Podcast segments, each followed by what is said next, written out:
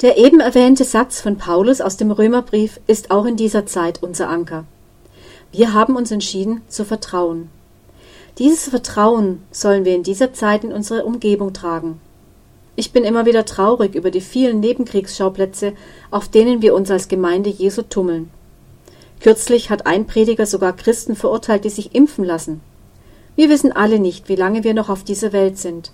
Trotzdem lassen wir uns dazu verleiten, Diskussionen zu führen, die weit von der Liebe Jesu und seiner Demut wegführen. Menschen brauchen heute mehr denn je liebevolle Zuwendung und Anteilnahme, Verständnis und Freundschaft.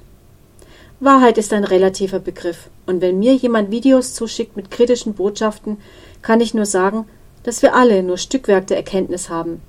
Auch das ist ein Ausspruch von Paulus aus dem ersten Brief an die Korinther. Ich bin zum Beispiel ein Puzzle-Fan und vergleiche alles Wissen, das wir in uns tragen und was uns gelehrt und gepredigt wird, gerne damit. Manche Puzzleteile passen überhaupt nicht in eine Szene, dann lege ich sie an den Rand.